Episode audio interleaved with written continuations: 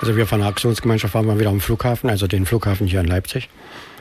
Haben da wieder mal einiges rausbekommen wollen und haben uns erstmal so insgesamt erstmal alles wieder angesehen. Sehr bemerkenswert ist dort diese 90 Meter neue, lange, 90 Meter breite und 30 Meter hohe neue Investition am Rande der Nordbahn des Flughafens. Diese wächst derzeit kann man also Woche für Woche mal hingucken. Das, es lohnt sich. Wird eine Riesenhalle gebaut, kostet 40 Millionen Euro. Es wird ein Hangar. Dieser Stahlbetonbau wird die größten Frachtflieger, also diese Antonov 124 beherbergen. Genau diese Maschinen sollen dort künftig gewartet werden.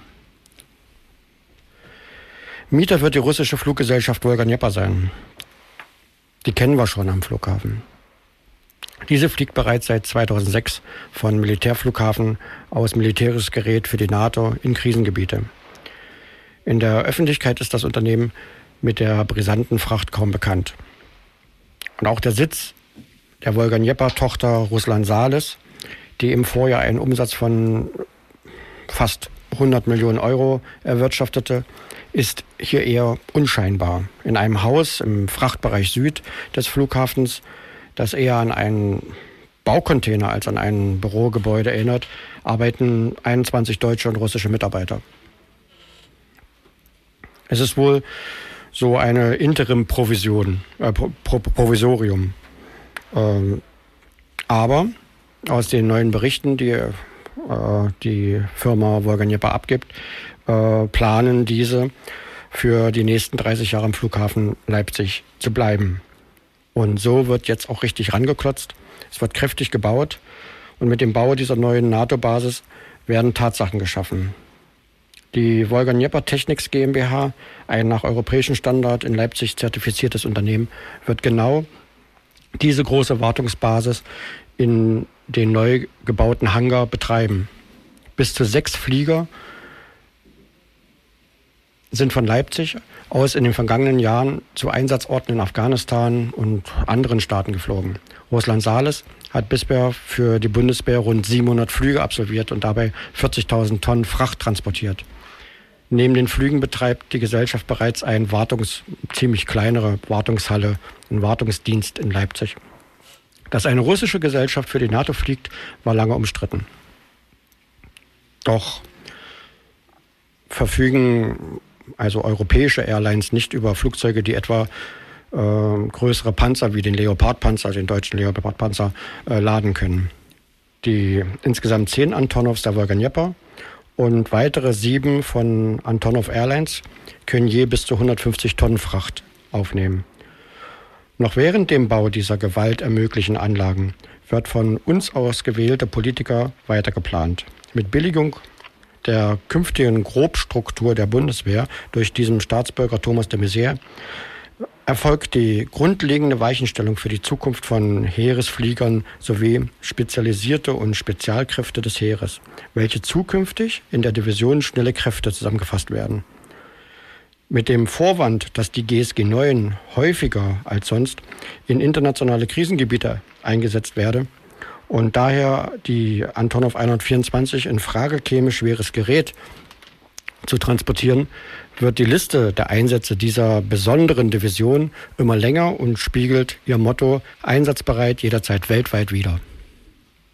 Die hier noch, äh, die, die hier so hochaggressive, auf Angriff konzipierte Kriegsführung erfordert eine ständige und schnelle Verfügbarkeit einsatzbereiter Kräfte, die weltweit eingesetzt werden können. Diese Division schnelle Kräfte wird beginnend des ersten Quartals 2014 am noch heutigen Standpunkt in hessischen Stadt Allendorf aufgestellt. Das äh, ist jetzt erstmal wahrscheinlich verwunderlich. Wieso rede ich dann vom Leipziger Flughafen? Natürlich fliegen diese großen Flugzeuge, die hier gewartet werden, dorthin, laden die Hubschrauber und die Technik dort ein und natürlich auch die, das Personal. Und dann geht's aber ab. Dann geht's in die Einsatzgebiete. Äh, mit derartigen Projekten planen und schaffen unsere Politiker Einsatzbedingungen, die grundgesetzlich verbotene Angriffskriege sind. Neben den etwa 100 Flügen pro Jahr im Rahmen des Saales-Projektes werden inzwischen auch 150 bis 200 Flüge für so zu nennende andere Interessenten mit der Antonov 124 von Leipzig aus durchgeführt. Transportiert wird alles, was groß und sperrig ist.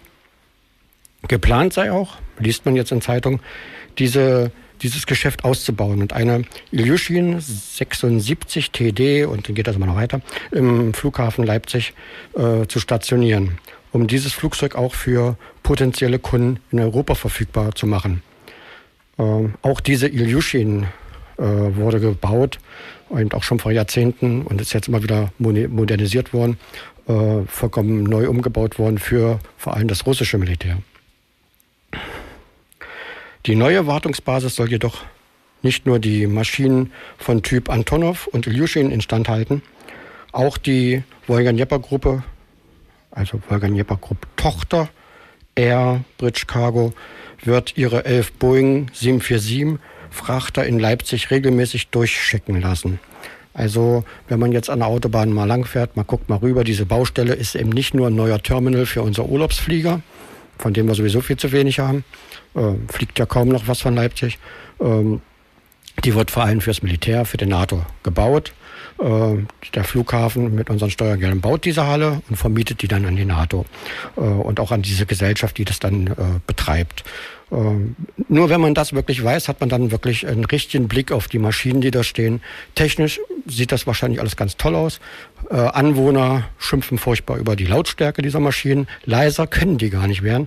Man muss sich vorstellen, 150 Tonnen, wie will man denn die in die Luft kriegen? Ähm, also das ist natürlich, man kann da diskutieren drüber, wie man will, aber darum geht's gar nicht. Die Sichtweise ist die, wer Krieg führen will, braucht diese Technik. Wer von großen Transportlücken weltweit spricht, also das macht die NATO, der braucht diese Investitionen hier am Flughafen und unsere Landesfürsten und äh, unsere angeblich so friedvolle Stadt, die hier geleitet wird, braucht diese Einnahmen aus dieser Kriegsgewinnerei und darum geht's. Und wenn man dann hinguckt, dann sieht man, von hier aus geht der Krieg los.